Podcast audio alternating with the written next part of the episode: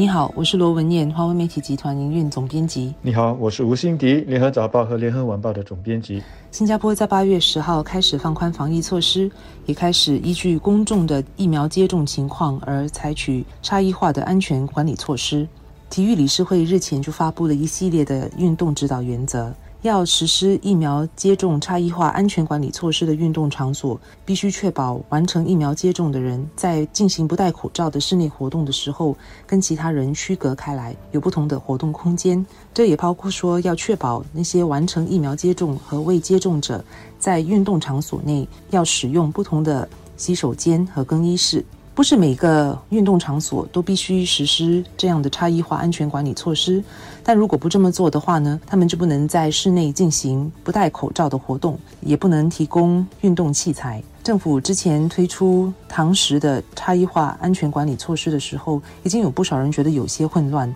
而体育理事会发出的指导原则总体上看起来相对直接，但是对于渔业者而言，所可能出现的。不同组合和情况要比餐饮业者来的更多，包括什么样的活动能在室内不戴口罩进行，在户外运动场所如何采取安全管理措施，还有十二岁以下儿童的体育活动要如何安全进行等等。但是体育理事会在八月十三号更新的关于最新安全管理措施的问答卷就长达二十三页，看得我眼花缭乱。想必是在过去两个星期，业者和相关政府机构都在忙着理清和细化那些必要的安全管理和区分措施。在室内体育设施里实行这种差异化的防疫管理措施，其实是很有必要的。因为呢，这个室内的体育设施它有大有小，可以容纳的人差别是很大的，而且呢，可进行的这个体育活动的类别差别也是很大的。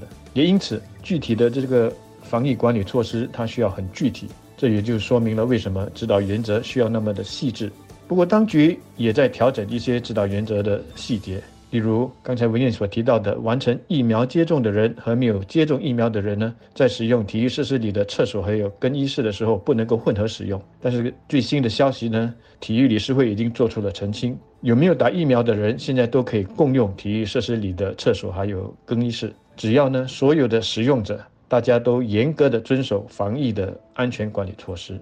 所以关于这个使用厕所和更衣室的这个混淆，现在算是理清了。但为什么使用体育设施要那么严格的区分呢？这就要回去防疫管理措施的这个精神了。哪一些场所和活动对传染冠病来说是具有高风险的？而在室内体育设施里呢？如果你是没有戴口罩的情况之下进行。激烈的运动，那就是属于高风险了。所以当局的选择，第一呢，可以是继续的关闭这些室内体育设施，或者呢，只能进行能够戴上口罩的体育活动。但是这样做的话呢，就大大限制了许多的活动了。那么另外一个选择呢，就是允许风险较低的那些人，可以在一定的程度上恢复一些体育活动。而这些风险较低的人，就是那些已经接种了疫苗的人。此外，在前线工作但未接种疫苗的人，也必须经常做检测。政府之前宣布的是，要求未接种的医疗保健业和餐饮业等病毒传播风险较高的领域的员工，以及公共服务领域的员工，从十月一号开始，每个星期进行两次的抗原快速检测。现在，这个检测的范围将扩大到超市员工。的是和私照车司机、送餐和送花园等前线员工，每个星期必须进行两次的抗原快速检测。在传播风险较高的领域，要求未接种的员工这么做，是保护他们自己也保护他人的做法，可以帮助降低病毒传播的范围和对其他人的风险。高风险的领域也包括照顾年长者的行业，因为年长者是比较体弱弱势的一群；也包括目前还没有疫苗可接种的十二岁以下的儿童的活动环境，所以这也就包括了学校、老师和校车司机。此外，这也包括那些与没有戴口罩的客户接触的行业，包括健身房和个人护理服务业等。有些人可能会问。既然定期检测对这些人来说是那么的重要，为什么当局不要立刻的实施，而是要等到十月一号之后才开始？我自己的理解和解释是这样的：首先呢，你要给这些人有时间去考虑和去完成接种疫苗。每周两次的快速抗原检测，它是自费的，每一次检测最便宜的也要二三十元，一个月下来这个费用也是不小的。有些人原本不想接种的，可能会因为这个原因而决定接种了。但是呢，要接种不是你今天决定，明天去接种那就完成了。现在虽然说已经可以不用预约，但是如果你要接种两剂，中间也要间隔三个星期，然后再等十四天，让疫苗完全的发挥它的效果。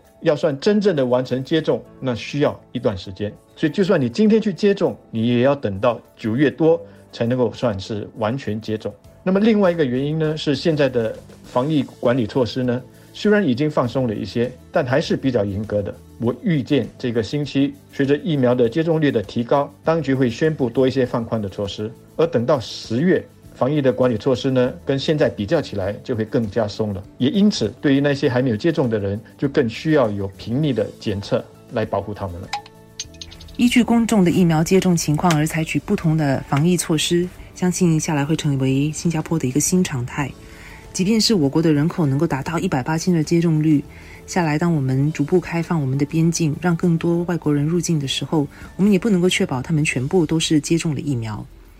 对于业者要执行这个。差异化安全管理措施而言，相信是个不小的挑战。在开始的推行的时候，业者和公众可能会感到混乱，也必然会有措施是得进一步细化，和许多细节是需要理清的。业者也必须部署人力来查证客户是否有完成接种。有些业者为了避免麻烦，决定宁可不要实施差异化安全管理措施，例如一些餐馆只提供外卖或让两个人一组堂食。这都是过渡期需要习惯和解决的问题。相信过了一段时间，业者和公众就会逐渐习惯。随着我国疫苗接种率不断提高，这些措施相信也会跟着调整和精简化。希望这样也能推动更多不愿意接种的人去接种疫苗。过去这几天，已经有餐饮业者发现或者是捉到了有顾客用假的证明来骗说自己已经完成接种，但是因为是餐饮业者他自己发现的，他们只是要求顾客离开，没有去跟当局举报。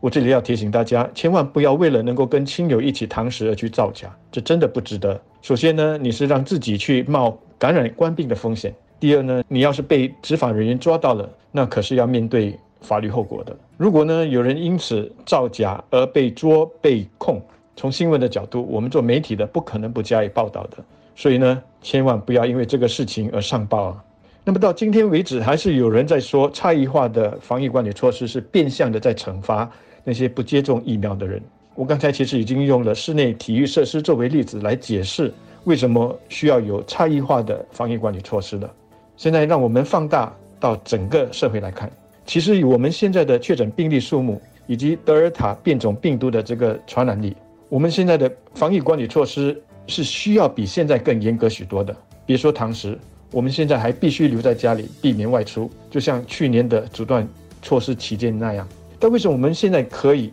这么做呢？一个关键就是因为我们的高接种率，有百分之八十的人愿意接种疫苗。呃，我希望这个数目还会继续增加。这些愿意接种疫苗的人，给了自己，也给了群体带来了保护。所以呢，从防疫的角度来看，这些人理应可以参与多一些活动的。而那些选择不接种的人，其实也因为有那么多的人愿意接种，而得到了一点保护。他们可能无法像接种的人参与所有的活动，但是呢，因为有群体免疫的这个效应，他们其实已经可以从事好一些活动了。所以从一定的程度上来看呢，他们其实已经是搭了顺风车，得到一些好处，而不是被惩罚了。所以我觉得下来大家的重点不是再去争辩差异化管理方式是否带有歧视性，而是应该继续的去争取更多的人来接种。从不同年龄组别来说，六十到六十九岁、四十到四十四岁以及四十五到五十九岁这三个组别，至少接种了一剂的这个接种率都已经是超过了百分之九十了。